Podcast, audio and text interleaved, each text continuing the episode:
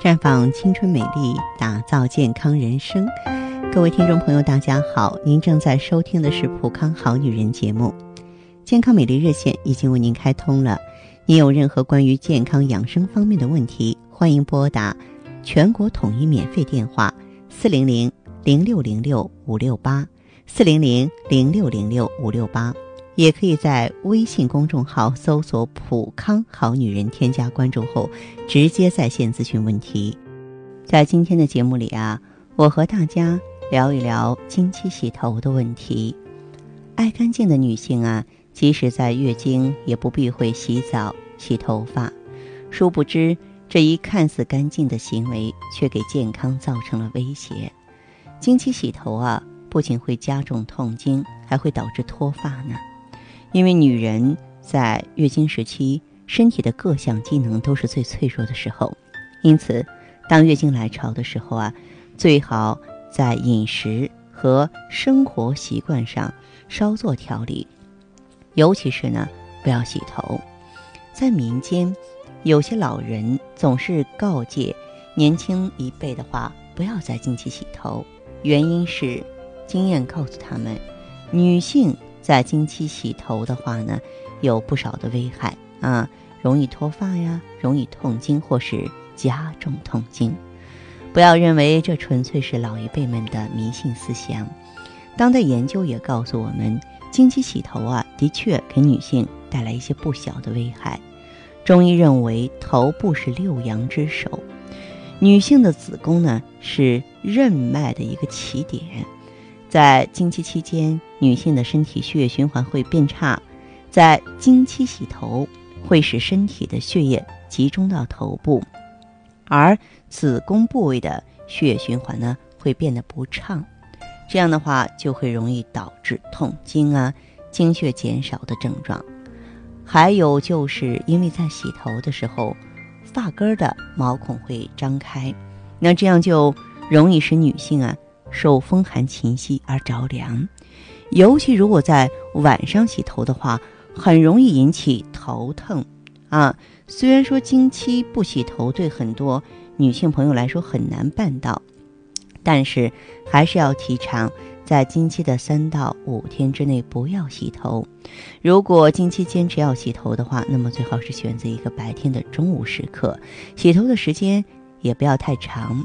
在洗完头之后。马上用吹风机吹干头发，不要在晚上洗头。若是晚上洗头，在您的头发还没有干透的情况下就入睡了，这样的做法啊，就会使身体的代谢力啊和免疫力都下降。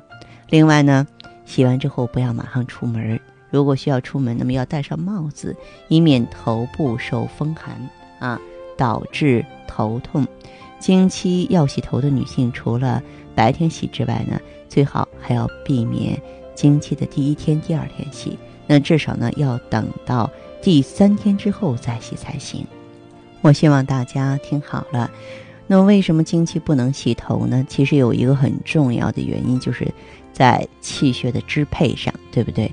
在这种情况下呢，建议大家可以选择血尔乐啊，因为血尔乐呢，它能够益气活血，能够呢气血。啊，通补通调，呃，如果说一个女性朋友她的气血非常足的话呢，我认为呢，在生活当中就不会那么娇气了。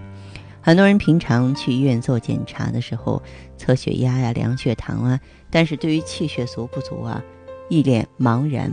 中医大夫呢，往往也说不清楚。而且呢，现在呢，如此紧张的生活节奏，也使得很多人呢，即便是到了医院。啊，也看不出个所以然来，所以我们就不妨啊，把这件事情呢做的规范量化。